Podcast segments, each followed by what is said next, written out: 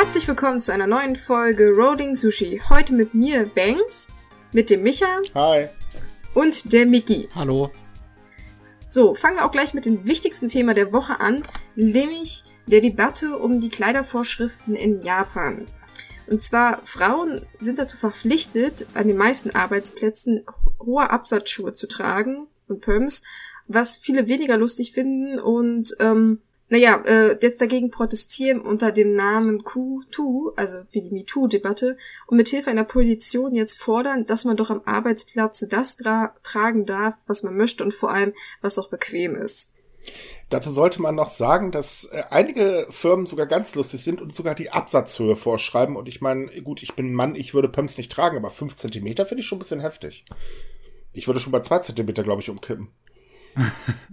Absatzschuhe sind äh, wirklich nicht so gemütlich. Ich habe ich hab mal welche getragen. Ich hatte mal welche an. Ich weiß, dass das nicht so ähm, nicht so schön ist. Und dann, äh, ist, wir sind ja mittlerweile bei dem Punkt, dass es diese Petition gab mit 18.000 Unterschriften und das dann erstmal ähm, vom Arbeitsminister abgelehnt wurde, äh, dass ähm, jetzt äh, diese, diese Kleiderordnung zu verbieten oder abzuschaffen.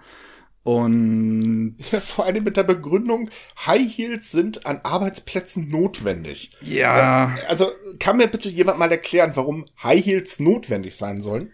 Also diese Erklärung habe ich auch überhaupt nicht verstanden, weil High Heels, Pumps etc., alles, was irgendwie einen Absatz hat, über zwei Zentimeter, sind auf Dauer mega unbequem. Also als jemand, der schon in Jobs gearbeitet hat, wo er sehr viel laufen muss, nein, also das ist, ich stelle mir das auch vor, man, man arbeitet vielleicht in so einem Supermarkt äh, oder äh, in, in einem Büro und muss ständig hin und her laufen. Also diese Schuhe bringen einen um auf Dauer. Und deswegen kann ich das sehr gut nachvollziehen, dass die Frau hinter dieser Initiative, die ist ja, ähm, die, genau, die Yumi Ishikawa, es steckt dahinter.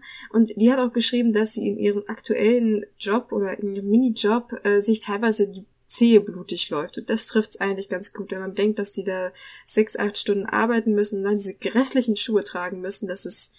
Ach. Naja, es gibt da noch ein anderes Problem, und zwar ist die Dame eine Erotik-Schauspielerin. Und deswegen wird sie von generell erstmal nicht ernst genommen. Was auch totaler Quark ist. Weil, hm. Aber ich meine, Japan könnte ja mal zur Abwechslung was Neues versuchen. Ich meine, das könnten wir hier in Deutschland eigentlich in vielen Teilen auch noch. Ähm, wie wär's denn einfach mit Gleichberechtigung? Ich meine, Gott, was spricht denn dagegen, wenn sie keine High Heels tragen? Also, ich verstehe es nicht. Ich, ich weiß auch nicht, was, wie soll, wie soll sie sich das negativ auf den Job aus, ja. Sie können dann, sie können dann viel besser plötzlich arbeiten, weil sie sich konzentrieren können auf ihre Arbeit und nicht auf die Schmerzen in ihren Füßen. Das wäre ja, das wäre schrecklich. Aber ehrlich. Der einzige Vorteil, den, den High Heels und Pumps eigentlich mit sich bringen, ist, dass man halt größer ist und als kleine Frau vielleicht besser an gewisse Dinge rankommt und auch visuell schlanker wirkt, aber das ist, glaube ich, wäre mir so scheißegal, wenn meine Füße mir wehtun wie Feuer. Also, das sind die einzigen positiven Aspekte von Pumps, die mir jetzt einfallen würden. Und wie gesagt, ich verstehe nicht, äh, so eine Frauen tragen, was sie wollen. Das ist eigentlich ziemlich furchtbar, dass man da so eine Regelung hat, die die Leute dazu zwingt. Ja, natürlich. Also, wie gesagt, ich verstehe es sowieso nicht. Ich verstehe allerdings auch das Verhalten von dem Arbeitsminister nicht, weil der Entschuldigung, Witzbold, äh, muss ja nun mal auch nicht in Pumps durch die Gegend rennen. Er dürfte wahrscheinlich ganz schön stinknormale Schuhe haben, die wahrscheinlich noch sehr äh, edel sind, damit sie halt äh, richtig gut für die Füße sind. Ja, toll. Gerade so ein Mensch entscheidet mal wieder und dann einfach diese Aussage, dass das notwendig ist. Er will halt unbedingt Frauen mit, mit Absatz schon begutachten. Das ist halt, ist halt notwendig für seinen Job. Verstehst du das denn nicht? Aber der gute Mann ist verheiratet, dann ganz ehrlich, soll er seine Frau bitten, die Schuhe anzuziehen, wenn es unbedingt sein muss. Aber er kann doch nicht im Prinzip, äh, im Prinzip eine komplette Hälfte der Bevölkerung in Ketten legen. Verheiratet sein heißt ja nichts bei Männern. Würde ich auch gerade sagen. Außerdem, es, ist, es ist doch immer so, dass die, die am wenigsten von irgendwas betroffen sind, am lautesten Nein brüllen. Einfach weil sie es können. Ja, da hast du leider auch recht. Also, wie gesagt, ich hoffe, dass die Frauen sich da durchsetzen können und dass es da so eine kleine Revolution zumindest gibt. Wenn man Japan kennt, denke ich eher, dass das wahrscheinlich noch ziemlich lange dauern wird. Jedenfalls für deren Verhältnisse. Also, ich denke nicht, dass es unbedingt jetzt in den nächsten Wochen oder Monaten gleich passiert. Aber wenn sich, glaube ich, genug Frauen dagegen stellen, weil das Thema hatten wir ja letztes Mal schon mit Belästigungen und so weiter. Wenn Frauen wirklich da jetzt dranbleiben und ordentlich Druck machen, dann wird die Regierung auch irgendwann sagen, ja, eigentlich haben sie ja irgendwie recht. Naja, man, man muss ja noch zwei andere Aspekte sehen. Das zum einen ist es ja jetzt momentan nur erstmal der Arbeitsminister, der halt sagt, äh, nö. Ähm, andere Stimmen aus der Politik sagen auch was ganz anderes. Ähm, da sind sehr, sehr viele auch tatsächlich der Meinung, okay, Frauen sollten dazu auf gar keinen Fall ge äh, gezwungen werden. Genauso wie es auch Stimmen gibt, die sagen, solche Kleidervorschriften sind einfach sexuelle Belästigung. Ähm, ich weiß jetzt nicht, ob man so weit gehen sollte, wobei, naja, bei manchen kann ich mir das gut vorstellen. Und auf der anderen Seite ist das Ding, aber möchte ja eigentlich ein besseres Umfeld, äh, ein besseres Arbeitsumfeld für Frauen schaffen. Ja, dann muss einfach diese Regelung fallen, wenn das einfach dazugehört. Und ich meine, 18.000 Stimmen sagen ja schon, das ist, glaube ich, schon eine ziemlich laute Stimme. Ähm, also da müssen sie ganz dringend was tun, weil sonst gehen doch ihre Pläne auch nicht auf. Und das, das Ding ist, man kann ja nicht auf der einen Seite sagen, ja, wir wollen, dass mehr Frauen äh, in die Arbeit gehen. Ja, und auf der anderen Seite werden die Frauen, egal in welchem Bereich, eigentlich ständig nur unterdrückt und äh, kriegen Vorschriften und ähm, ja, müssen sich eigentlich, Entschuldigung, wenn ich das so hart sage, aber manchmal wirklich verhalten wie einfache Büromiezen. Da hatte jetzt ähm, eine japanische Zeitung, mir fällt leider gerade der Name nicht ein, äh, einen sehr interessanten Leitartikel, ähm, die haben dann darüber geschrieben, für viele Männer ist es eigentlich so, dass sie sich nur eine Frau ins Büro holen, ähm, so im Prinzip als Art Zierde, also sprich Zimmerpflanze. Und äh, die Meinung scheint sehr, sehr groß vertreten zu sein. Also pff, das muss das halt Büro ein bisschen schöner aussieht. Ja, ja, genau. Na, viele ah. nehmen einfach, denke ich, Frauen noch so als vollwertige Arbeitskräfte gar nicht wahr. Ich muss mich daran erinnern, ich hatte mal, wir hatten mal vor, vor ein Jahr oder zwei Jahren einen Artikel darüber, dass Japan doch versucht, vor allem so in der Industrie, Baubranche, mehr Frauen einzustellen, weil das halt wirklich erstens gibt es da Arbeitskräftemangel und zweitens sind da Frauen sowieso Mangelware, auch in Deutschland. Und das cleverste, was ihnen eingefallen ist, waren pinke Dixie-Klos. Gab es da nicht auch äh, irgendwie pinke Bauhelme? Ja, genau, dann gab's dann, das waren so sehr süße pinke Dixie-Klos, da gab's auch so ein Spiegelchen drin, da konnte man sich halt hübsch machen Gott. und so, weil man ja auch auf dem Bau hübsch aussehen muss. Und ich frage mich yeah. jetzt gerade so, wenn ich daran zurückdenke, mussten die dann auch in Stöckelschüchen ihre Zementsäcke tragen? Ja, aber die hatten dann wahrscheinlich noch extra eine Stahlsohle drin oder so. Genau, so Stahlkappen, ah. Stahlkappenpumps, das ist ein Markt, den hat Japan jetzt entdeckt. Naja, wir müssen aber mal ehrlich sein, allgemein ist es auch mit der Gleichberechtigung der Frau in Deutschland nicht weit hergeholt. Also äh, egal wo man eigentlich hinguckt, in fast jedem Land der Welt, und ich befürchte sogar fast in, äh, eigentlich in jedem Land der Welt, muss da dringend was getan werden. Denn dieses, äh, ja, Frauen, das schwache Geschlecht und so weiter, also ganz ehrlich, da habe ich aber andere Frauen kennengelernt. Gut, äh, ich würde jetzt nicht sagen, in jedem Land, es gibt durchaus gewisse Länder in Europa zum Beispiel, die da sehr hinterher sind mit den Frauen auch zum Thema äh, Schwangerschaftsurlaub und Kinderbetreuung. Also da könnte sich Deutschland durchaus ein Stückchen, äh, ein Scheibchen abschneiden. Aber an sich stimme ich dir soweit zu, dass, ja, Frauen sind noch eigentlich relativ weit von der Gleichberechtigung entfernt, wenn man das auf internationaler Ebene betrachtet. Richtig. Aber weil du gerade das Thema Mutterschaftsurlaub ansprichst, ähm, da gab es jetzt auch eine neue Initiative. Und zwar möchte die Regierung, dass mehr Männer in den ähm, Vaterschaftsurlaub gehen. Also sprich da jetzt mal die andere Seite, weil auch da ist halt das Problem, äh, kaum ein Mann nimmt sich in Japan Vaterschaftsurlaub. Also sprich, Kindererziehung ist Frauensache und auf der anderen Seite gibt es auch Firmen, die tatsächlich sagen, okay, du gehst in Vaterschaftsurlaub, ja, dann wünschen wir dir jetzt ein schönes Leben, äh, tschüss. Und das ist gar nicht mal, also gar nicht mal so wenig. Es ist, es ist wirklich der Wahnsinn. Also ich ich, ich verstehe es gerade bei der japanischen, also ich verstehe es aus Sicht der Firmen, weil wir leben halt im Kapitalismus und die wollen so viel Geld machen wie möglich. Ähm, und ich verstehe es aber nicht aus Sicht der Männer, wenn sie die Möglichkeit haben, dass sie es dann nicht machen. Ich meine, die arbeiten so viel in Japan, dass man, dass die sich dann nicht die Pause auch nehmen, wenn sie können. Das finde ich irgendwie komisch. Ja, das, das hat zum einen ein gesellschaftliches Problem, weil ähm, der Mann hat halt gefälligst zu arbeiten. Das ist fest in der Gesellschaft drin, ist ja bei uns im Prinzip auch nicht anders. Und ähm, auf der anderen Seite ist es halt so, dass ähm, bei den Firmen es einfach vorherrscht, die Firma geht halt vor. Das ist eine ziemlich ähm, sagt man, ziemlich festgefahrene äh, ähm, Einstellung eigentlich, denn es ist mal eine Zeit lang so gewesen, da hat Japan äh, versucht, einen Ausschwung herzustellen, indem sie einfach die Arbeit gefördert haben. Das heißt, du wurdest halt eingestellt, du bliebst bis zum Ende deines Lebens in der Firma und hast für die Firma gelebt. Das war so der Leitspruch. Das muss so ungefähr ich glaube, so vor knapp 60 Jahren gewesen sein. Ich bin mir da wohlgemerkt jetzt gerade nicht ganz sicher. So ist die Situation aber nicht mehr. Allerdings ist halt immer noch dieser Gedanke so in den Köpfen drin. Ich bin halt in einer Firma, also lebe ich die Firma. So, und das Problem ist, ähm, dass äh, 2018 gerade mal 6,16 Prozent sich wirklich Vaterschaftsurlaub genommen haben. Ähm, größtenteils tatsächlich deswegen, weil sie einfach Angst hatten, den Job zu verlieren.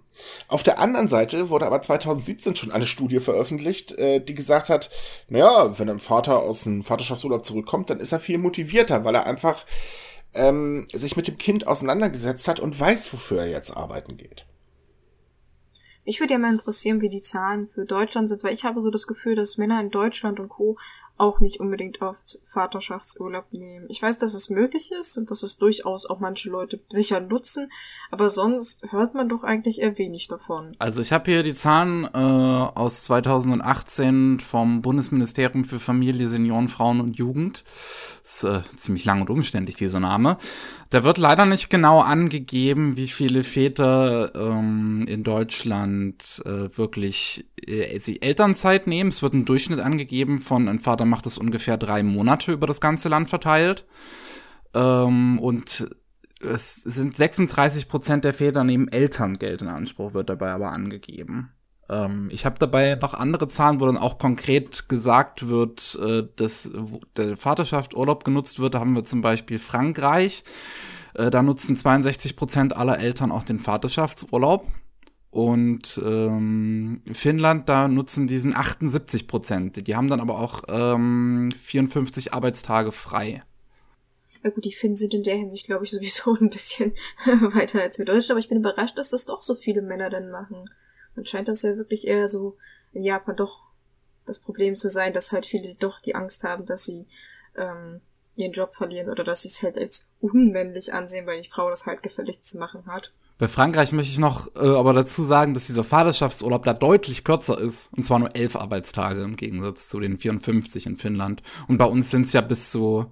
Wie lange ist es bei uns? Ich glaube, bis zu einem halben Jahr oder so, was theoretisch möglich wäre. Das kommt drauf an. Also das ist unterschiedlich, muss man dazu sagen. Kann das teilweise verlängern und manchmal geht es halt nicht. Es kommt halt auf die Umstände an. Naja, um bei Japan noch einen draufzusetzen, es gibt ja auch noch die Aussage des Generalsekretärs der LDP, also der ähm, regierenden Partei. Äh, er war ganz lustig und hat sich ge darüber geäußert, äh, Väter, die sich um Kinder kümmern, sind nicht gut, weil das schadet dem Kind. Ach so, mh, okay. Ach, ja. Ja, das ist auch so. Kann der, kann er mir erklären, wie das dem Kind schadet? Kann er mir Studien bieten? Kann Wenn er mir irgendwelche wenn- Beweise? Wenn du Nein, schaffst, das mit kann er genauso wenig wie deutsche Politiker, die immer sowas hinausschreien. Lass mich raten, das ist derselbe Kerl, der gesagt hat, dass jede Frau in Japan doch bitte ihre Kinder so erziehen soll, dass sie mindestens drei Kinder bekommen. Äh, nee, das ist tatsächlich ein anderer gewesen, aber äh, gut, das macht die Sache auch nicht Ach, fett. tatsächlich. Ja, ja, tatsächlich. Aber es, es sind halt einfach so, so widersprüchliche Aussagen. So auf der einen Seite will die Regierung, ja, ne, wir brauchen halt jetzt einfach mehr Väter, die in den Vaterschaftsurlaub gehen. Auf der anderen Seite ist es dann schädlich fürs Kind und äh, die müssen sich da langsam wirklich mal ein bisschen klar werden, welche Linie sie fahren, weil das ist in Japan immer so, ein- so ein Zickzackkurs eigentlich. Und ähm, jetzt mal ernsthaft. Wieso würde ich einem Kind, na okay, ich würde einem Kind schaden, gebe ich dazu. äh, ähm, lassen wir das Thema dann, aber wie, wieso soll man ein Kind schaden, nur weil man sich eben mit dem Kind beschäftigt? Und wir wissen ja, ähm, auch gerade die, die familiäre Situation ist ja eine ganz andere. Also sprich, ähm, Kinder werden allgemein von den Vätern vor allen Dingen in Japan sehr kalt behandelt, also sehr kühl und das muss sich einfach mal ändern. Also da gibt es, äh, es ist halt so, Vater kommt nach Hause, ja, da wird man eben kurz am Tisch gesessen, bisschen äh, das Armbrot genossen, in Anführungsstrichen, dabei läuft da meistens der Fernseher, also wirkliche Unterhaltung findet auch nicht statt. Äh, es ist immer dann nur, ja, hast du Leistung gebracht und das war's dann. Und ähm, es wäre eigentlich die Möglichkeit, das Ganze mal zu ändern, indem man einfach sagt, so Väterchen, äh, ne, du hast jetzt Kind, also hopp, ab, kümmere dich drum. Mal abgesehen davon, dass das ja auch die Mutter entlastet, meine Geburt ist ja auch anstrengend. Und man muss sich ja eh erstmal um die, auf die neue Situation einstellen, weil man ist ja nicht automatisch gleich äh, Eltern und äh, das war's dann. Stimmt, also das, äh, ich kann es, wie gesagt, auch diese Denkweise überhaupt nicht nachvollziehen, wieso das schädlich sein sollte. Eher im Gegenteil, weil es ist ja eigentlich wissenschaftlich bewiesen, dass Kinder, die halt einen besseren Bezug zu den Eltern haben, auch gesünder und sozialer aufwachsen, als natürlich das Gegenteil. Und äh, das könnte, das kann eigentlich im Prinzip nur positiv für ein Kind sein, wenn solange es natürlich ein anständiger Vater ist, muss man ja dazu sagen. Aber ähm, ich, ich würde mir wirklich wünschen, dass da auch ein großes Umdenken in Japan passiert, einfach weil das für alle Beteiligten besser wäre. Naja, ich, ich glaube, es muss ein Umdenken passieren, weil es ist ja nun mal so, dass die japanische Bevölkerung langsam aber sicher schrumpft. Also der Nachwuchs äh, äh wird ja immer weniger. Ähm, ich glaube, im letzten Jahr waren das irgendwie, dass die Bevölkerung um 462.000 äh, Menschen geschrumpft ist, weil einfach äh, die Geburtenrate immer weiter sinkt.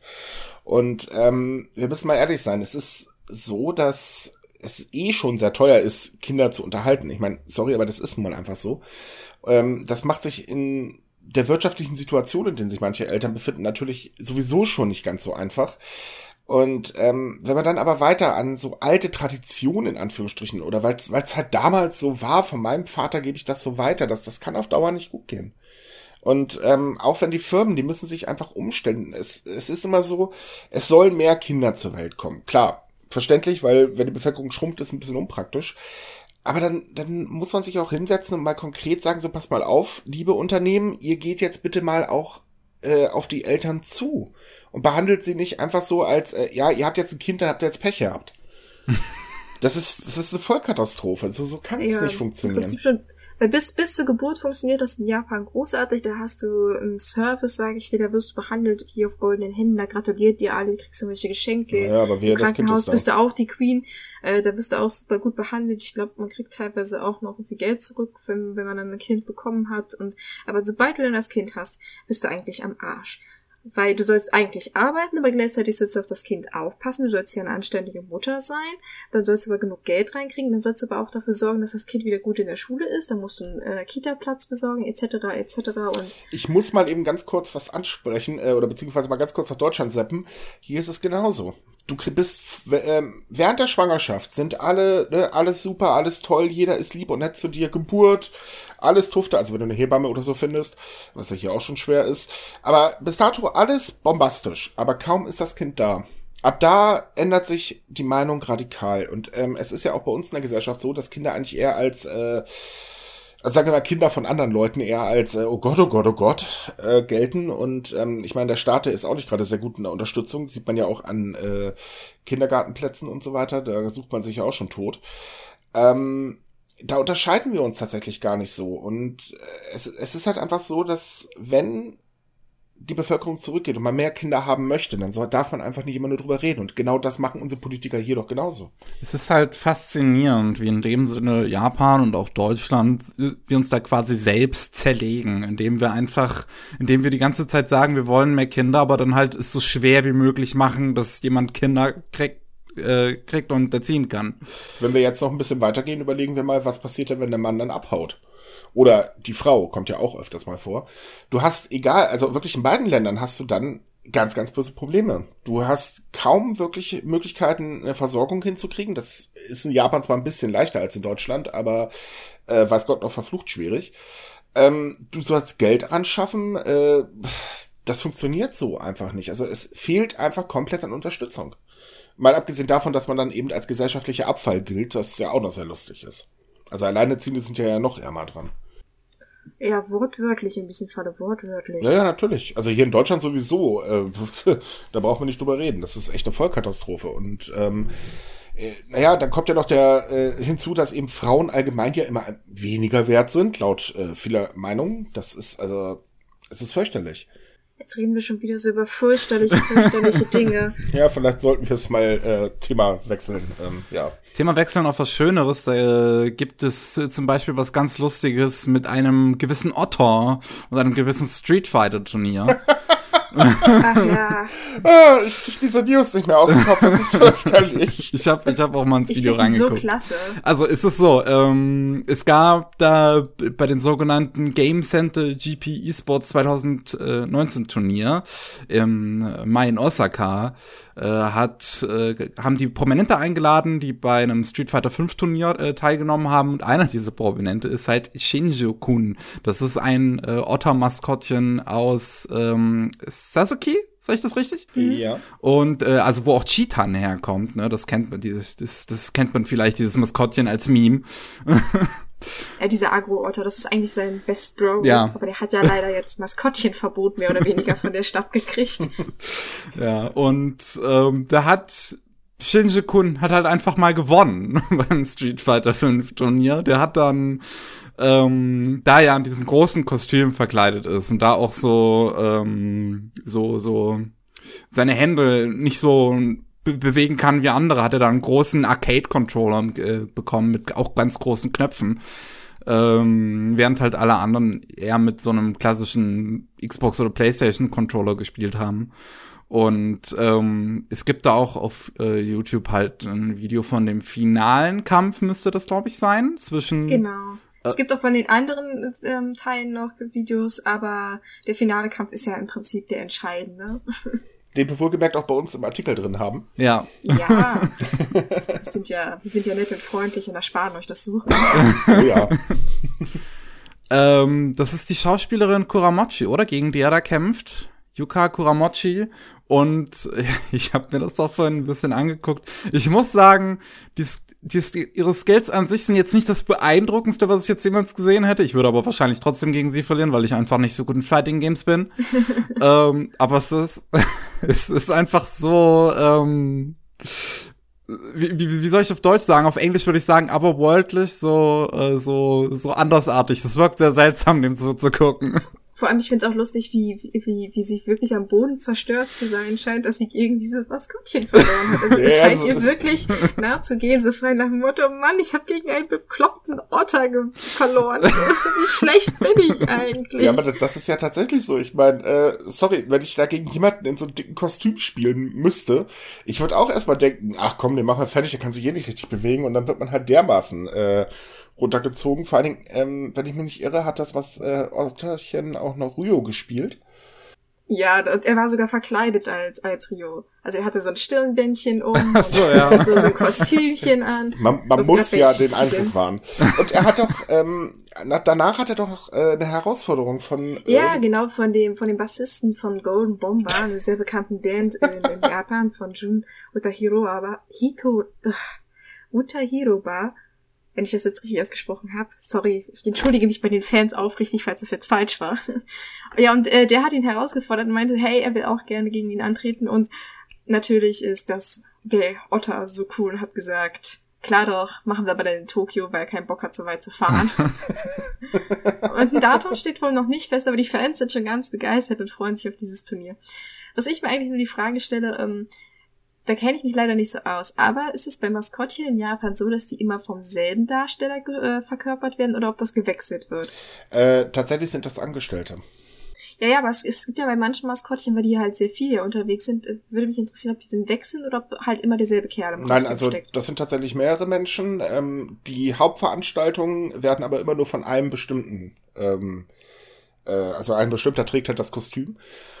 Und äh, wenn sie dann unterwegs sind oder mal an zwei Orten gleichzeitig zum Beispiel sein müssen, dann springt halt jemand anderes ein, aber das äh, fällt meistens auch auf. Also da gibt es sehr, sehr viel lustige Diskussionen von Fans in japanischen Foren, äh, wo sie dann so, ja, wer steckt denn heute da drin und so weiter. Das ist total lustig. Weil, weil ich mir das vorstelle, wenn das mehrere Leute sind, dass sie dann so eine sitzen kann, so, so, ja, wir haben jetzt einen Termin hier zum Street Fighter Turnier. Wer von euch kann denn halbwegs gut spielen? Sind, ob sie es geplant haben oder ob das wirklich Zufall ist, dass sie dir einfach hingeschickt haben und gesagt haben, ach, der fliegt nach der ersten Runde sowieso raus. Und zum Schluss das Management da saß und dachte so, scheiße, jetzt haben wir das nächste Event an der Backe. Ja, wobei ich könnte mir auch ganz gut vorstellen, dass das einfach nur ein großer Joke ist, weil, ja, ich meine, da steckt jemand im Kostüm, das könnte auch locker ein Capcom-Mitarbeiter sein oder so. Ja, Vielleicht- vielleicht- Das, Vielleicht ist es auch ein großer äh, Joke geplant von John Oliver, der auch letztens bei Titan war mit seinem Maskottchen. Oh, oh das wäre natürlich klasse, wenn er dann so auftaucht und dann geht das Kostüm auf und dann so, it's me, John Oliver und alle. und dann kommt so Chitan aus der Ecke und tackelt ihn so gegen die Wand. Und dann entsteht ein riesiger Wrestling-Fight, so wie geplant. Okay, was immer gerade in deinem Kaffee-Tee drin war, äh, belassen wir das mal. Nein, ich, achso, wir, wir haben jetzt äh, da auf eine andere News angespielt, mehr oder weniger, und zwar der gute John Oliver, der hat ja so eine Late-Night-Show in Amerika. Und der hat sich mit Chitan, also diesem äh, Copycat-Maskottchen im Prinzip angelegt, also diesen Agro-Maskottchen, das auf Twitter immer sehr skurrile Videos hochlädt. Und äh, ja, mit denen hat er sich angelegt, indem er praktisch seine eigene Variante von Chitan nach Amerika, äh, nach Japan geschickt hat und sich praktisch mit diesen anderen Otter, mit den offiziellen Maskottchen angefreundet hat. Und das hieß nämlich Chijon und der hat sich dann mit Shinjo-kun angefreundet und Chitan fand das natürlich richtig doof und hat halt gesagt, er fordert ihn zu einem Wrestling-Match raus mit der Unterstützung von The Rock, also Drone Johnson. Ja, das war irgendwie äh. alles sehr skurril. äh, weil wir gerade bei Skurril sind, ich mache mal gerade eine krasse Überleitung. Uhu. Ja, immerhin gibt's da ja noch die Sache mit den Kondomen. Ach ja, das, das überlasse ich vollkommen dir. Du warst so, hast dich so auf diese News ja. gefreut. Das kannst auch gerne du die ansprechen. Ich, ich muss auch sagen, dass ich da, also gleich vorneweg, dass ich das nicht so ganz alles verstehe. Von daher muss ich dir da auch äh, Deswegen. das überlassen. Also, Hat mich ja den Vortritt. Im Prinzip ist es doch ganz einfach. Es gibt ja die Cool Japan-Kampagne, äh, damit möchte Japan die Kultur äh, des Landes halt in die Welt bringen. Meistens sehr auf skurrile Art und auch auf ziemlich teure und ziemlich unsinnige Art und Weise. Und nun hat sich ein Hersteller gedacht, hey cool, äh, Cool Japan ist super, da kriegen wir dann auch Geld, also drucken wir doch einfach mal auf unsere Kondome Bilderchen. Und zwar haben sie damit die äh, Ukiyo-e Bilder. Ich kann das leider, weiß gar nicht, spricht man das überhaupt aus. Ne, egal. Jedenfalls ähm, haben sie dann äh, alte japanische Kunst auf die Kondome gedruckt. Kriegen natürlich jetzt Geld von der Cool Japan Kampagne, klar, weil es ist ja Cool Japan. Ja, und äh, demnächst kann man sie halt kaufen. Was irgendwie totaler Schwachsinn ist, weil, seien wir doch mal ehrlich, äh, welches Bild nehmen wir denn heute, Schatz? Oder wie soll das jetzt ablaufen? Das ist aber mal total bekloppt. Ich, ich frage mich auch, gibt's, steht, ist es vorher so beschriftet, was drauf ist, oder sind das Überraschungspäckchen wie so Stickertüten von Panini? So, oh toll, ich habe jetzt diese Wellen hier, schau mal, Schatz. Das ist tatsächlich eine ziemlich, ziemlich gute Frage, weil ich, oh. die, das Überraschungspäckchen. Gonna catch them all. Äh, ja. Du machst du, dann hast du so eine Kondomsammlung, irgendwann werden die, irgendwann werden die selten. kannst du verkaufen. Naja, für den Preis von umgerechnet 16,50 Euro für das 10er Pack kann ich mir das gut vorstellen, dass die irgendwann selten oh, werden. Das ist schon, das ist schon ziemlich teuer. Also Selbst es gibt ich, professionelle Kondomsammler. Oder was heißt professionell, aber halt so wie Briefmarkensammler, dass sie halt statt Briefmarken Kondome sammeln. Es gibt Leute, die es gibt Leute, die sammeln Kronkorken, Bierdeckel und Zuckerpäckchen. Also ich denke bestimmt, es gibt irgendwo auf dieser großen, weiten Welt jemand, der ganz stolz ist auf seine Kondomsammlung. Ja. Ich hoffe bloß, dass die original verpackt sind. Oh Mann. Oh Gott, liebe Leute, wir entschuldigen uns. Es liegt heute definitiv an irgendwas, was wir versehentlich im Tee hatten, wahrscheinlich. Ähm. Ja, was willst du denn bei so einem Thema machen? Äh, ja, ich frage mich also, auch die ganze Zeit. Um, um vielleicht einmal ein bisschen ernster nochmal zu sein, also wie gesagt, ich kann das Thema überhaupt nicht ernst nehmen. Ich weiß nicht, ich verstehe, dass es lustig sein soll, aber so, so als Idee an sich mag es vielleicht ganz nett sein, aber doch nicht als, als Marketing-Idee, um Japan praktisch der Öffentlichkeit in anderen Ländern weiterzubringen. Also in der Hinsicht ist das, ist das mir sehr unverständlich. Ich kann mir vorstellen, dass sie sich dabei schon gedacht haben, okay, äh, wenn wir halt irgendwo einen Sushi-Laden äh, oder äh, einen Pop-Up-Store in Malaysia hinstellen, der einfach nur Geld verbrennt ohne Ende, ja, dann erreichen wir damit wenigstens auch das andere Gewerbe, wo man halt normalerweise nicht hinkommt. Ist zwar unsinnig, aber naja, gut, ich meine, ganz ehrlich, die Cool Japan Kampagne ist eigentlich ziemlich gut bekannt dafür, ganz, ganz, ganz, ganz viel Blödsinn zu produzieren, wenn wir mal ehrlich sind. Weil ähm, es sind ja wirklich Unsummen, die da rausgeblasen werden für Ideen. Ja, sorry, die braucht man einfach nicht. Also, äh, ich weiß jetzt nicht ganz genau, wie viel sie ausgegeben haben. Es war auf jeden Fall eine extrem große Summe für einen Sushi-Laden, den sie nach Florida hingestellt haben. Und jetzt sind wir doch mal ehrlich, äh, Florida dürfte eigentlich auch andere Sushi-Läden haben, da bin ich mir ziemlich sicher. Wahrscheinlich schon, ja. Und das, das ist halt einfach, Ja, da, da passt das mit den Kondomen natürlich volle Wucht rein, weil, ähm, ja, das hört sich jetzt an, äh, sind wir doch mal ehrlich, Uff. Un unsinnig, es kostet Geld und es bringt eigentlich überhaupt nichts. Gut, vielleicht haben sie irgendwann mal einen Sammlerwert, aber das war's dann auch schon. Mir fällt doch gerade so die Ironie im Prinzip auf, weißt du, Japan hat so eine niedrige Geburtenrate und spricht eigentlich darüber, mehr Kinder zu kriegen und dann in, machen sie Kondome. Naja, Kondome müssen schon sein, also so ist es jetzt nicht. Ja, natürlich, na, natürlich, wir müssen ja an der Stelle sagen, dass Kondome ja auch noch für weit wichtigere Dinge da sind, als nicht nur Kinder zu kriegen. Richtig. Also nicht nur Nicht-Kinder zu kriegen in dem Sinne. Nicht nur nicht, nicht, nicht nur nicht, nicht, nicht. Ja, also keine Kinder zu bekommen, ganz einfach. Naja, also ich, äh, ich lese hier gerade im Geschäftsjahr 2008 sind die Ausgaben nur für diese Kampagne auf ähm, 16, nee, 116,9 Milliarden Yen angestiegen. Das ist also wirklich richtig, richtig heftig. Wow, wie viel Vaterschaftsurlaube man wohl dadurch finanzieren könnte. Äh, einige. Ui, das ist ordentlich. Puh. äh, ja, diese, diese Sachen sind, es ist halt wirklich merkwürdig. Also, ähm, es gibt halt auch äh, ziemlich coole Aktionen, wie zum Beispiel einige Attraktionen im äh, Universal äh, Studios Japan Freizeitpark. Also, wo sie dann halt eben eine ähm, Attack on Titan Attraktion hinstellen oder äh, jetzt gerade wieder Eva vs. Godzilla ähm, oder auch wieder mal eine Sailor Moon Attraktion und so weiter. Das ist schon ziemlich cool und ich denke, das würde auch was bringen, wenn sie denn mal die, mit den Attraktionen vielleicht eine kleine Weltreise machen würden, weil äh, klar, in anderen Ländern wäre es in dem Moment besser, aber äh, der größte Teil von Cool Japan ist einfach nur totaler Quatsch. Oh, das wusste ich aber nicht, dass das dazugehört. Das überrascht mich jetzt gerade. Das wusste ich auch Diese nicht. Attraktion nämlich ziemlich cool. Ich wünschte mir wirklich sehr, dass die irgendwie nach Deutschland kommen würde, aber wir haben ja nicht mal meines Wissens einen Universal Park hier, also von daher hat sich das sowieso erledigt. Also es ist halt so, dass ähm, mit Cool Japan äh, zum Beispiel japanischer Tee in äh, US-amerikanischen Cafés gefördert wird. Oder halt, äh, es gibt ja auch ähm, das sogenannte ähm, Förderprogramm für Content-Ersteller im Anime-Manga außerhalb von Japan ähm, durch Kadokawas Content Academy.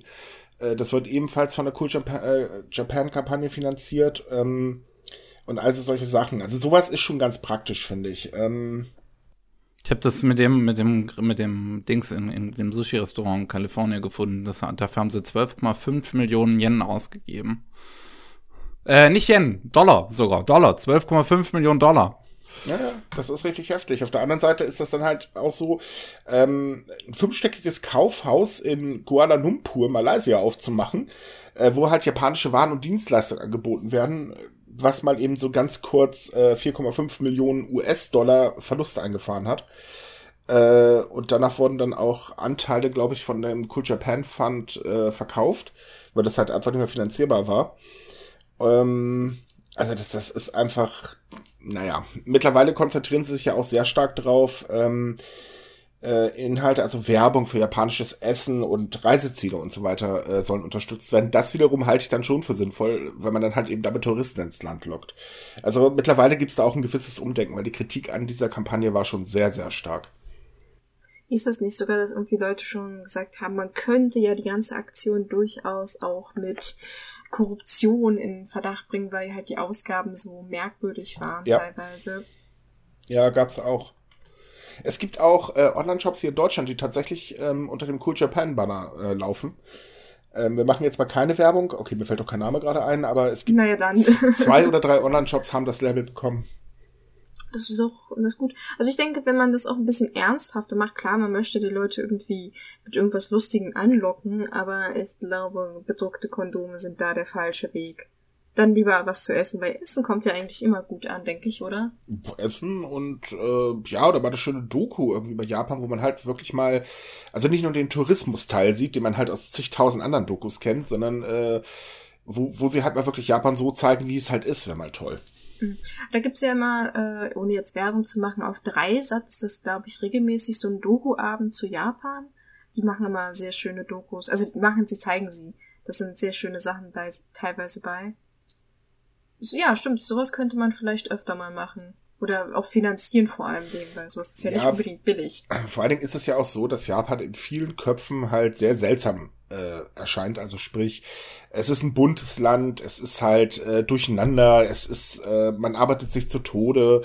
Äh, klar, man kennt ein bisschen den kulturellen Anteil, ähm, seltsame Modestile, äh, komische Musik, die man nur hören kann, wenn man selber irgendwie Ritalin eingeworfen hat und, und, und, und, und. Und natürlich alles Anime und Manga. Das herrscht dabei komischerweise wirklich sehr vielen Köpfen vor. Ähm, dieses Bild sollte man vielleicht mal angehen und einfach äh, dadurch halt eben zeigen, nee Leute, Japan ist viel, viel mehr. Und Japan ist ja auch mehr, aber seien wir doch mal ehrlich, die meisten Leute, wenn du die fragst, hallo, na, was denkst du denn von Japan? Dann erzählen sie dir schöne Sachen und das meiste hat da mit Tokio zu tun oder eben Kyoto, aber das war's dann halt auch. Und ähm, naja, Japan besteht halt aus mehr. Deswegen finde ich diesen Japan-Abend oder Japan-Tag richtig cool, weil da sind Dokus dabei, die wirklich schön gemacht sind. Zum Beispiel lief letztes Mal, ohne jetzt zu weit auszuschweifen, eine über eine Priesterin, also eine Frau, und die ist einmal diesen Pilgerweg durch Japan gelaufen, hat die halt die Tempel besucht und mit den Leuten gesprochen. Und in der Zwischenzeit hat aber das Kamerateam so lokale Spezialitäten sich angeguckt, zum Beispiel wie traditionell noch Waschi-Papier hergestellt wird oder wie zum Beispiel auch diese, diese, ähm, Morschelpilze richtig angebaut werden, fand ich mega interessant und ist halt mal eine andere Seite von Japan. Nur Manga und Anime ist ja auf Dauer irgendwie ein bisschen langweilig. Äh, mittlerweile auf jeden Fall, aber das ist ein Thema für unsere Kollegen von Anime Slam. Stimmt. Da wollen wir den. Nicht? Also da müsste dann jeden Sonntag oder nee, alle zwei Wochen. Alle, alle zwei Wochen. Alle zwei Wochen Ja. Sonntag. Da solltet ihr also mal vorbeischauen, wenn euch Anime und Manga interessiert. Äh, auch ein sehr zu empfehlender Podcast. So, jetzt habe ich mich wieder eingeschleimt. Jetzt können wir. Ja, bitte, jetzt musst du mich einschleimen. Jetzt können wir doch gerne weitermachen. So, jetzt haben wir euch sogar schon Themen, äh, Themenideen gegeben. Super. Ja, haben wir genug Ach, über Kondome mal- geredet? Ja, wollen, wir nicht, wollen wir nicht auf Essen kommen? Ich habe irgendwie. Wollen wir wirklich von Essen Kondom auf. Essen kommen? Ach nee, eigentlich nicht. Das sind die, aber wir, wir sind ja eigentlich drauf gekommen, weil Essen meistens interessanter ist für die meisten Leuten als irgendein, ja, irgendeine andere Werbeaktion.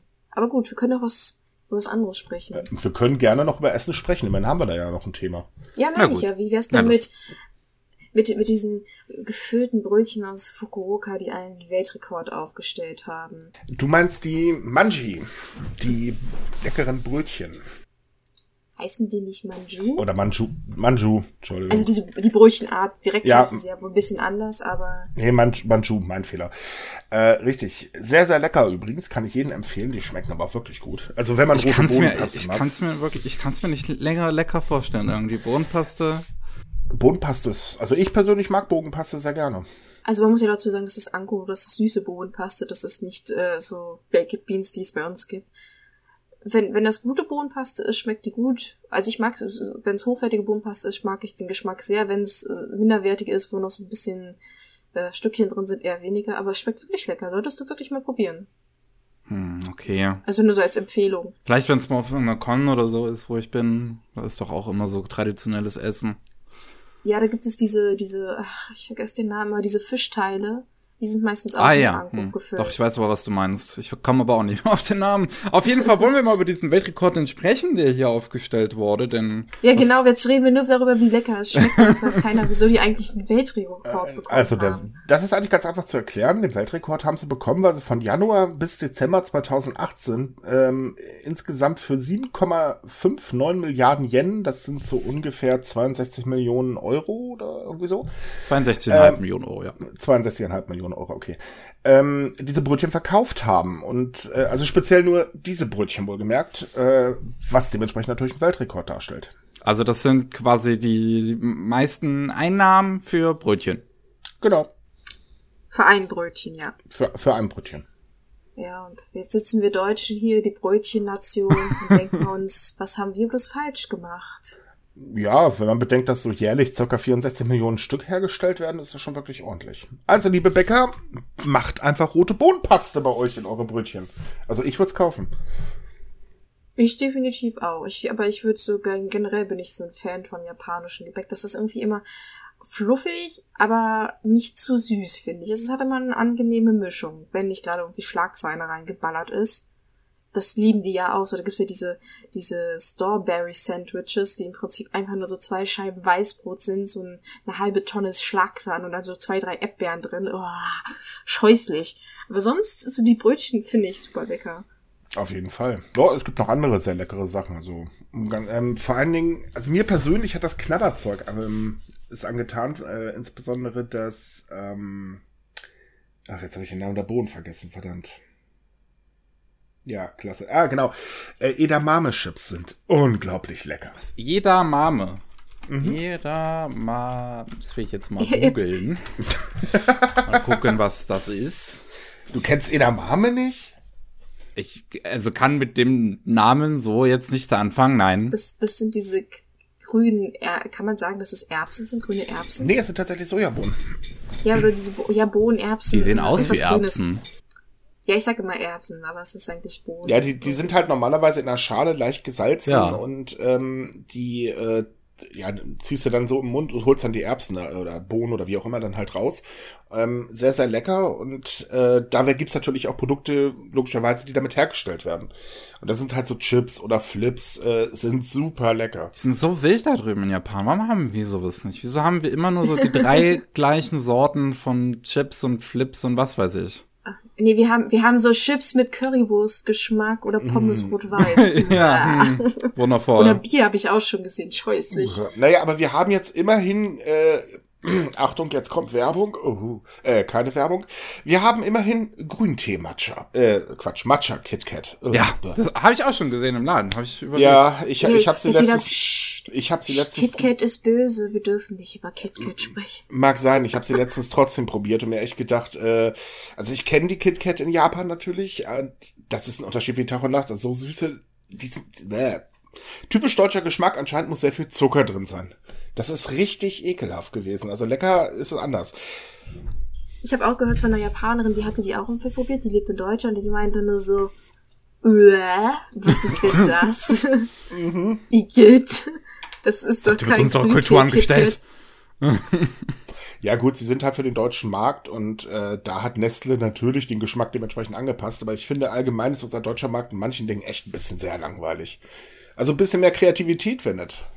Könnte man sich so ein bisschen mehr trauen. Man, man muss ja nicht gleich Instant-Nudeln mit Eiscreme-Geschmack auf den Markt bringen, aber ein bisschen mehr würde ich mir auch schon wünschen irgendwie. Ja, aber wir haben ja hier dann solche Firmen, die Werbeslogans aller wir wollen euer Wasser befruchten äh, rausbringen. Entschuldigung, den Äh, Bitte was? Ja, ja, das ist äh, bei uns in einem Supermarkt bieten sie das an und das prangt ganz groß, wir möchten euer Wasser befruchten.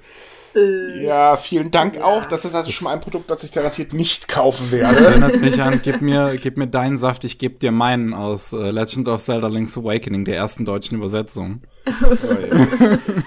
Also, nee, man könnte kreativer sein, aber wahrscheinlich sind wir Deutschen einfach auch ein bisschen zu konventionell. Wir brauchen es halt einfach. Stimmt. Wobei ich auch eigentlich bei japanischen Süßigkeiten einfach zu begeistern bin. Und zwar, ich liebe so traditionelle Reiskräcker aus Fukuoka. Die hatte mal unser Brieffreund uns geschickt und äh, ich möchte noch eine Können wir mal über was anderes reden? Ich krieg grad echt Bock auf Essen, ey. Aber wo wir gerade bei Essen sind, können wir gleich über ein, ein Thema sprechen, was damit sehr verbunden ist, weil wenn Japan was beim Essen macht, dann nämlich es ordentlich einpacken und am besten in zwei, drei, vier, fünf Tüten, so dass man eine riesen Tonne an Müll hat und das ist aktuell ein wirklich großes Problem. Aber jetzt will man mehr oder weniger den ganzen den Kampf ansagen und sogar die kostenlosen Plastiktüten in Kombinis verbieten, was ja eigentlich so ein Markenzeichen schlechthin ist. Bei uns in Deutschland haben wir das schon, oder? Teilweise. Also bei uns ist es wieder eine freiwillige Geschichte. Äh, funktioniert auch tatsächlich einigermaßen, muss man sagen. Ähm, da stechen auch einige Supermärkte hervor. Andere machen halt eben mal eben nicht mit. Äh, da gibt es so die üblichen Kleidungsverkaufssupermärkte, mal so lieb gesagt, die haben halt immer noch kostenlos. Ähm, aber in Japan ist es jetzt tatsächlich so, äh, Convenience Stores müssen Geld dafür nehmen, dürfen aber selbst entscheiden, was. Aber das richtig Gute ist, sie sind dazu verpflichtet, das Geld, was sie durch diese Tüten einnehmen, äh, in Umweltprojekte reinzustecken. Und das finde ich gut. Das ist nice, ja. Das ist eine super Idee.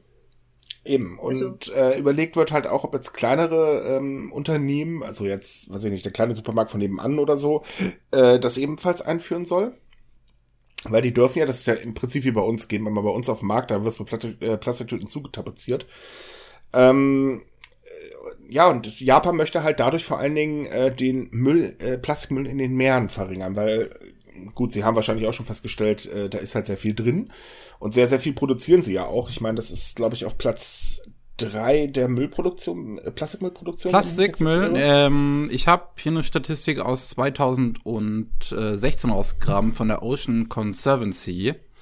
Und da sind Plastikbeutel bei äh, Platz 5 mit äh, circa 6,9 Prozent von ja. äh, dem Plastikmüll. Nee, ich habe hier eine von 2018. Da heißt es dann dritter Platz. Hm, Deutschland okay. genau. Wohlgemerkt, wir, wir bloß ganz, ganz wenig dahinter. Also von daher, aber es ist wirklich so, wenn du jetzt in Japan irgendwie was einkaufen gehst, ich meine, du kaufst dir eine Tüte, was weiß ich, Reiskräcker, ganz doof gesagt. Dann hast du halt die Tüte Reiskräcker, die in sehr dicken Plastik drin ist. Und dann ist jeder einzelne Reiskräcker auch nochmal extra in Plastik eingespeist. Warum auch immer. Ja, vor allen Dingen, Leute, wenn ich gemütlich einen Film gucke und da Reiskräcker oder so essen möchte, dann will ich die Sachen doch nicht nochmal extra auspacken. Ich will die Tüte aufreißen und dann will ich den ganzen Krams haben und dann aus der Tüte rausessen. Wie soll ich denn da einen Film gucken? es gibt ja diese ganzen Schokobonbons, die auch nochmal alle extra eingepackt sind. Oh ja. Okay, okay, diese Schokobonbons, glaube ich, sind in äh, Deutschland jetzt mal eine Ausnahme. Aber ich meine, die Japaner packen selbst Gummibärchen einzeln ein. Also ich, ich, hatte mal so eine Tüte, ja, ich hatte mal so eine Tüte Mango-Gummis, ich weiß gar nicht mehr von welcher Firma, irgendeiner Bekannten ziemlich super lecker. Aber ich habe die Tüte das erste Mal aufgemacht und dachte, wollt ihr mich verarschen? Weil jedes kleine Gummi, das war wirklich nicht größer als so äh, Durchmesser von ähm, 1 Zentimeter. Das war wirklich jedes Mal einzeln eingepackt, wie so ein scheiß Bonbon. Und ich bin da fast ausgeflippt, weil ich die so essen wollte. Weißt du, musste jedes Ding einzeln aufmachen. wie, wie halten die Japaner das aus? Das würde mich fertig machen beim Essen. Ja, vor allem, wenn man bedenkt, dass Japan auch ein dezentes Problem mit dem Plastikmüll hat, weil China nimmt ja nichts mehr an ja, jetzt ersticken sie gerade drin und äh, kommen halt nicht mehr mit dem äh, Recyceln und so weiter hinterher. Geben ja jetzt auch mittlerweile schon raus, äh, gut, liebe Präfekturen, dann müsst ihr den Krams verbrennen, weil eure Unternehmen ersticken halt gerade da drin. Ähm, auf der anderen Seite ist es halt so, dass auch mehr, oder bei den Firmen selber, äh, dass ähm, äh, ins Gedächtnis kommt, okay, wir sollten vielleicht mal ein bisschen was für den Umweltschutz tun und vielleicht mal ein bisschen was abändern. Da ist Suntory äh, gerade ganz groß dabei. Die jetzt hat das wollte ich gerade ansprechen. Entschuldigung, dann sprichst du. Nein, das, das war super. Also alles gut. ähm, weil die möchten jetzt halt nur noch umweltfreundliche PET-Flaschen, also wenn ich mich nicht irre, äh, PET-Flaschen, die man kompostieren kann, glaube ich. Äh, Na, oder ähm, aus, aus allgemein, also sie versuchen einerseits Flaschen eher herzustellen, die recycelbarer sind. Also allgemein in der Wiederverwertung wollen sie besser durchführen. Sie wollen dafür sogar extra Recycelanlagen weitere aufbauen und Forscher einstellen. Und gleichzeitig versucht man aber halt auch eher pflanzliche Produkte oder Materialien zu verwenden, damit die auch einfach nicht so umweltschädigender sind. Weil, was viele nicht wissen, diese PET-Flaschen, sag ich immer, äh, die kommen, werden ja aus Rohlingen hergestellt und die sind meistens aus einem Material, was halt Erdöl enthält und das ist erstens dauert das ewig, bis das abgebaut ist. Also das wird wahrscheinlich noch Jahrzehnte nach uns hier auf der Erde rumgammeln. Und äh, es ist halt auch mega umweltschädigend äh, von den Inhaltsstoffen. Und die haben jetzt gesagt, sie wollen bis 2030 ihre Flaschen komplett umweltfreundlich machen. Ja, und ähm, auf der anderen Seite gibt es halt Initiativen wie zum Beispiel äh, der Kampf gegen Plastikstrohhalme, wo jetzt eine Firma äh, welche vorgestellt hat, die werden aus ähm, Gerstenstielen hergestellt. Man muss dazu sagen, äh, Gerstenstiele, naja, das ist halt der Abfall, logischerweise von der Ernte. Und ähm, die werden halt in Handarbeit äh, tatsächlich getrocknet, äh, desinfiziert, getrocknet und so weiter und so fort und ähm, sind dann halt einfach vollwertige äh, äh, Strohhalme, im wahrsten Sinne des Wortes in dem Fall. Das Schöne daran ist, die sind auch nicht mal teuer. Also ein Zehnerpack für zwei, umgerechnet 2,92 Euro, äh, ich glaube 354 Yen, wenn ich mich gerade nicht irre äh, kann man dafür locker bezahlen. Ja. Das ist wirklich nicht teuer. Wobei ich halt nicht verstehe, wieso, also einerseits verstehe ich nicht, wieso ausgerechnet Strohhalme aktuell so im Gespräch sind. Weil eigentlich gibt es mittlerweile schon sehr viele Alternativen. Es, zum Beispiel gibt es ein japanisches Unternehmen, das stellt die aus Holz her. Das hört sich jetzt erst schlecht an, aber im Prinzip haben sie die Strohhalme aus den Baumstämmen produziert, die während der Erdrutsche und Überflutungen im letzten Jahr alle umgeworfen wurden und etc. Und die werden halt so dünn praktisch abgeschabt, das Holz, dass man die halt zu Strohhalmen braucht. Und es gibt ja auch schon Strohhalme aus Metall und Glas und wer es ganz faul machen will, kann sich einfach so eine Makaroni in seinen Kaffee stecken. Funktioniert ja, auch. dass das Thema aufkommt, ist aber kein Wunder. Es gibt einfach noch zu viele ähm, Firmen, die halt auch Strohhalme setzen. Wir denken immer liebevoll an diese komischen Alu-Tütchen äh, äh, hier in Deutschland. Da hast du ne, mit jeder Alu-Tüte natürlich auch das Strohhalmchen mit bei. Hm. Ähm, es werden einfach noch viel zu viele davon produziert und äh, viele scheuen sich halt auch auf Alternativen zu setzen. Äh, man kriegt das ja öfters mal mit, dann heißt es dann, ja, und dann aus Glas und so weiter, dann wird da wieder rüber rumgemotzt und, und, und, und, und. Ähm, ich denke, das Thema ist vor allen Dingen deswegen auch so groß, weil äh, naja, wir, es ist schon eine ganz schöne Menge, die da pro Tag in den Abfall wandert. Und wir müssen jetzt mal ehrlich sein, äh, die Meere sind nun mal zugestopft mit äh, Plastikmüll. Wir haben das Problem mit ähm, äh, äh, Mikroplastik, ähm, was halt auch sehr schädlich ist. Vor allen Dingen, das kriegen die Fische halt in ihren Organismus. Wir essen Fische, herzlichen Glückwunsch. Da haben wir das dann wieder. Äh, natürlich kriegt man es auch nicht aus dem Grundwasser ähm, äh, raus, also sprich aus dem Abwasser, um das bei der Wiederaufarbeitung äh, und so weiter. Also sprich, es ist ja für uns auch einfach schlicht und ergreifend schädlich. Jetzt mal abgesehen davon, dass wir die Natur komplett in zwei Teile äh, kloppen damit, äh, was auf Dauer auch nicht gut geht. Und gerade Japan ist ja auch auf Meeresfrüchte angewiesen. Also sprich, ähm, die, die halbe Nahrung besteht da ja eigentlich aus Meeresfrüchten. Und natürlich muss sie da was dagegen tun. Und äh, das Offensichtlichste sind halt eben Strohhalme. Man muss aber jetzt auch dazu sagen, auch wenn Strohhalme und Plastiktüten das Offensichtlichste sind, dass sie eigentlich nicht den größten Teil an, an Müll im Meer ausmachen, sondern tatsächlich Fischernetze aus Plastik und das eigentlich das ein viel größeres Problem ist.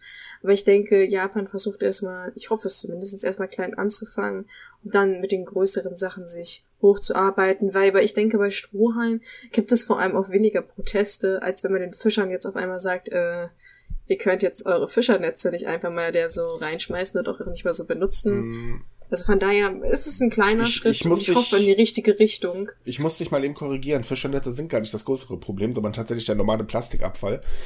Ähm, Aber Fischernetze, nee. nee, Fischernetze sind davon eigentlich ein, sind dazu auch ein riesiges Problem. Das ist, glaube ich, bei 45 Prozent ja, oder so. Es, es, ist ein, es ist auch ein riesiges Problem. Also das ganze Problem setzt sich halt aus vielen Faktoren zusammen. Natürlich, aber ich meinte jetzt im Vergleich zu Strohhalm sind, ja, ist, ist Strohhalm ein ganz kleiner Prozentsatz. Also bei Mikroplastik, also beziehungsweise bei diesem ganzen Alltagsplastikgegenständen äh, ist Strohhalme bei der Statistik, die ich hier vor mir habe, aus 2016 von Ocean Conservancy, sind die Strohhalme auf Platz 7 mit äh, 5,2 2 Prozent. Also man, man kann es eigentlich nehmen, wie man will. Wenn man Plastik irgendwo reduzieren kann, soll man es machen. Das ist gerade Strohhalme so in den Fokus geraten.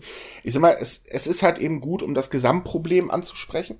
Weil mit Strohhalmen, jeder weiß, es werden sehr viele Strohhalme benutzt. Je, äh, und jeder und, kennt Strohhalme, jeder hat schon mal einen gesehen. Es ist so ein Alltagsgegenstand. So. Deswegen sage ich ja klein anfangen und mit den Sachen, die die Leute kennen, die das auch eher nachvollziehen können, als halt zu sagen, öh, Fischernetze und so.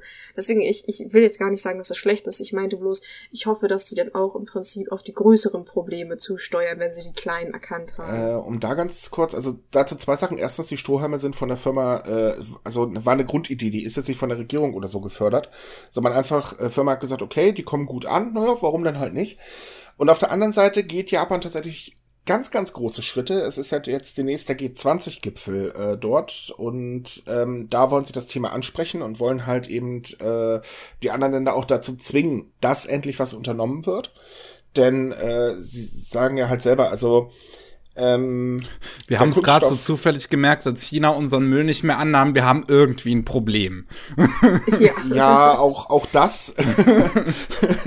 so, Nein, oh, aber, wir haben ja Plastikmüll, na sowas aber auch. Ja, man, man, muss aber auch ehrlich sein, das Problem allgemein, also ist ja weltweit äh, mehr in den Fokus gerückt. Und ähm, wenn jetzt halt ein Land endlich mal vorprescht und wirklich was unternehmen will, ist das natürlich schon eine gute Sache. Dazu möchte Japan jetzt auch mit den südostasiatischen Ländern ein ähm, Forschungsinstitut aufbauen, worüber äh, das halt danach forschen soll, wie kriegt man erstens äh, der Plastik da weg und äh, wie kann man halt weiteren Plastikmüll vermeiden.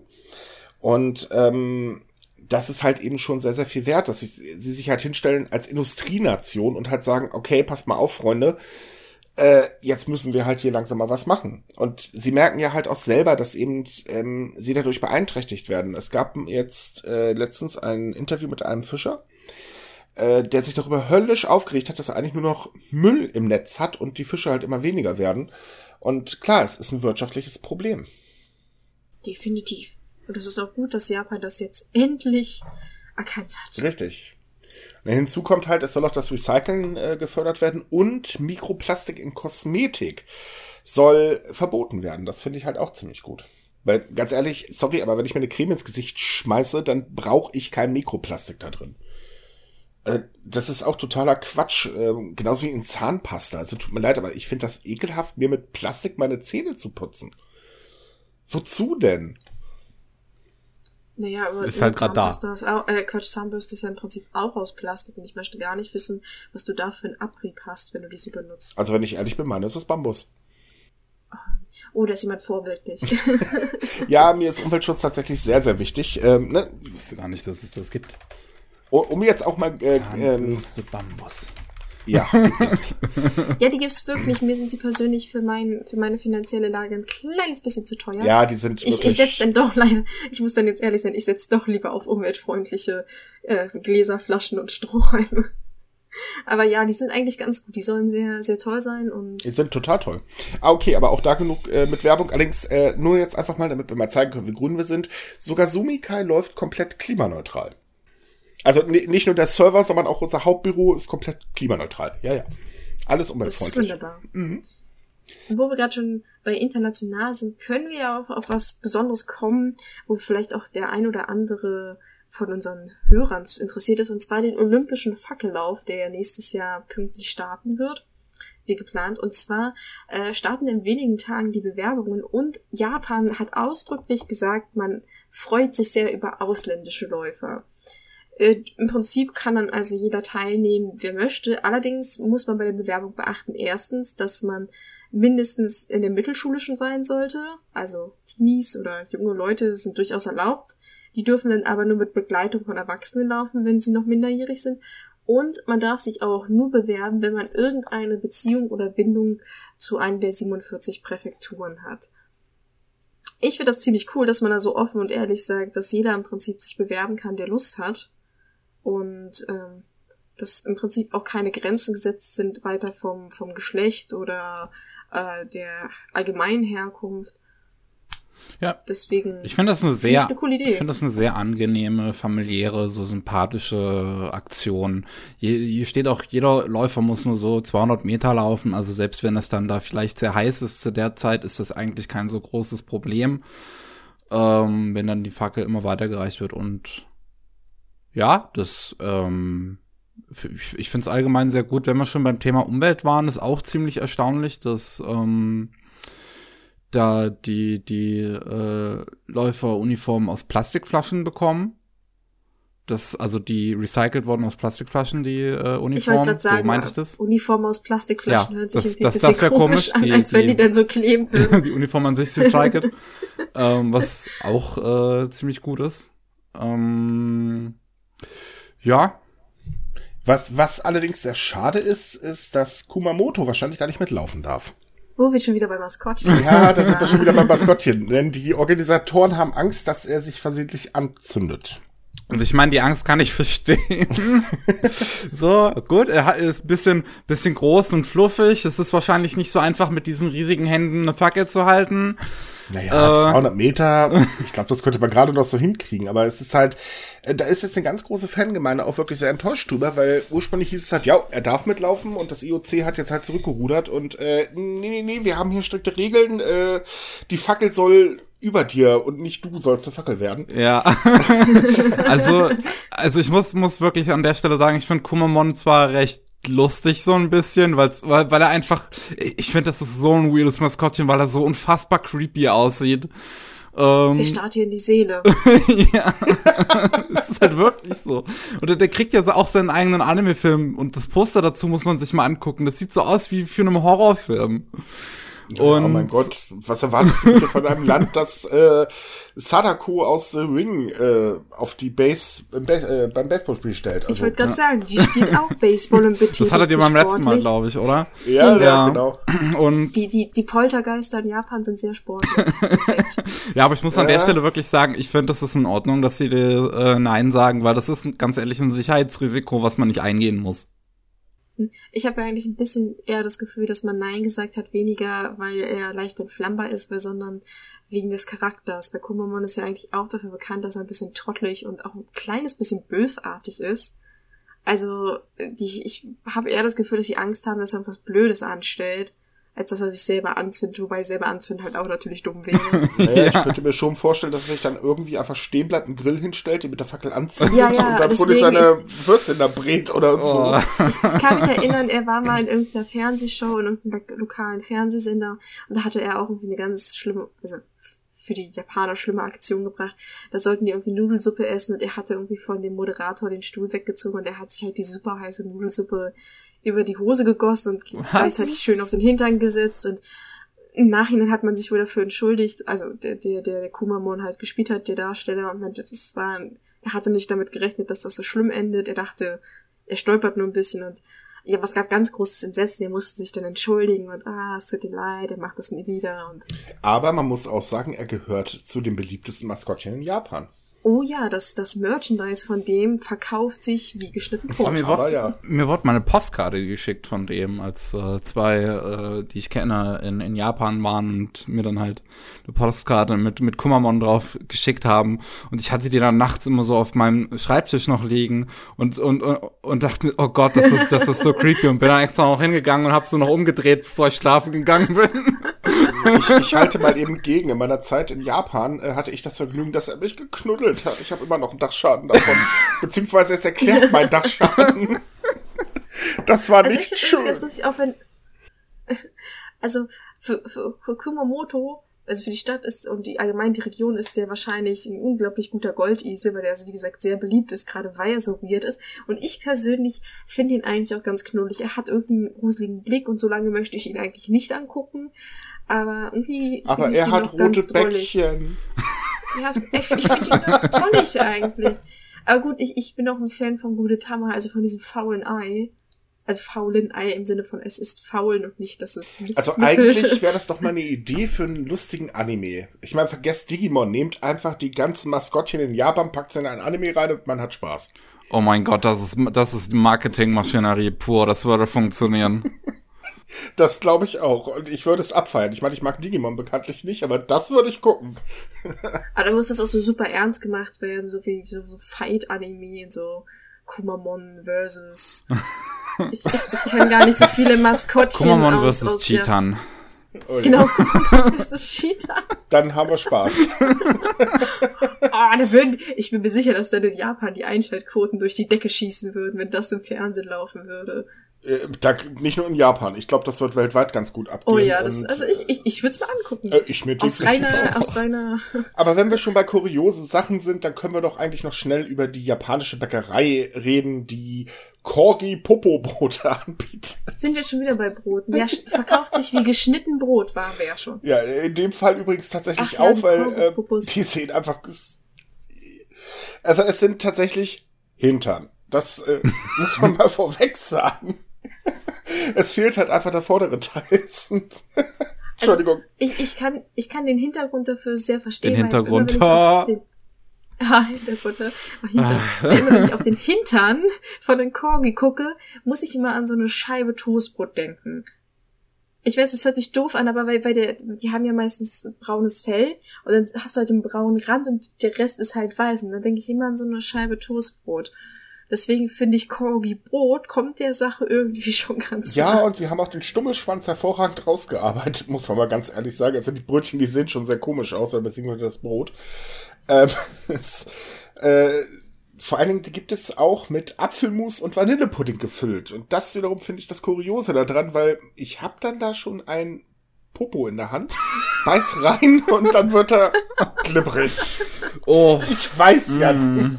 Also irgendwie scheinen die Japaner ja allgemein so eine kleine Obsession mit Hintern und allem drumherum zu haben. Es gibt ja zum Beispiel das Poop-Museum, also das Toilettenmuseum, wo man alles sich um Scheiße dreht. Wortwörtlich. Dann gibt's da so eine Kinderabteilung, da können die Kinder in so einem riesigen Klo runterrutschen, nachdem sie sich kleine Kackhütchen aufgesetzt haben. Und es gibt ja auch diese, diese ähm, gedämpften Klößchen, Dimsum, die auch mit Gudetama und Chinchan, wo du hinten dann auch so in den Popo reinstechen kannst und dann läuft da Schokoladensauce raus. Also mich würde mal interessieren, was haben die denn wirklich so mit Hintern? Also ist das irgendwie... Also sind wir doch mal ehrlich, äh, es ist mir eigentlich egal, was sie mit Hintern haben. Ich find's toll, weil so haben wir lustige Themen für den Podcast. Das, das, das, das gibt dieser englischen Phrase Eat Ass eine ganz neue Bedeutung.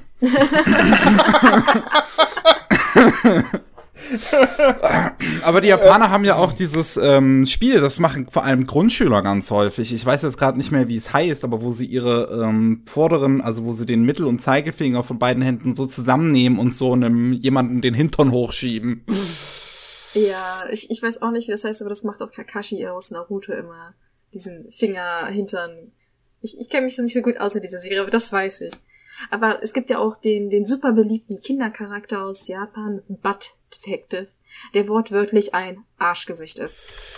Ja, Also, um es sich nur mal auf der Zunge zu ergehen zu lassen. Kancho übrigens heißt das, was die Japaner. Ah, Kancho. Und zum Beispiel Shin-Chan, der zeigt ja auch leidenschaftlich gerne seinen wackeligen Hintern in die Kamera. Also irgendwie mögen die Also wir stellen fest, wir haben heute eine ziemliche Arschfolge. Aber da unsere Zeit ja jetzt durch ist, würde ich sagen, belassen wir es jetzt auch dabei. Wir hatten heute definitiv genug Hintern. Also ich muss gerade sagen, Hintern, Brötchen. Ich bin eigentlich sehr zufrieden mit der Folge heute. Äh, ja, definitiv. also ich muss gerade muss gerade sagen, ähm, da ist ja ein äh, Twitter-Thread zu von dieser Bäckerei, glaube ich, selbst, äh, die dann diese Fotos gepostet haben und ich scroll da gerade die Kommentare noch zu durch und da sind sehr viele Leute, die den Po ihres Corgis geteilt haben. Das ist auch halt ein hübscher Po. Also ich finde den Hintern jedenfalls hübscher als von manchen Menschen. Wer, wer es mag. Ähm,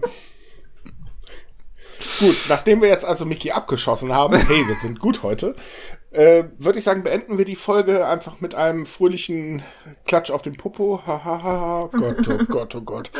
Ja, wir entschuldigen uns dann auch mal wieder für die geistigen Aussetzer. Wie Es wird Spaß beim Schneiden. Wir können also sagen, isst mehr japanische Brötchen, findet Corgi-Popos toll und macht mehr für den Umweltschutz und benutzt weniger Plastik. Und mehr Gleichberechtigung für Frauen.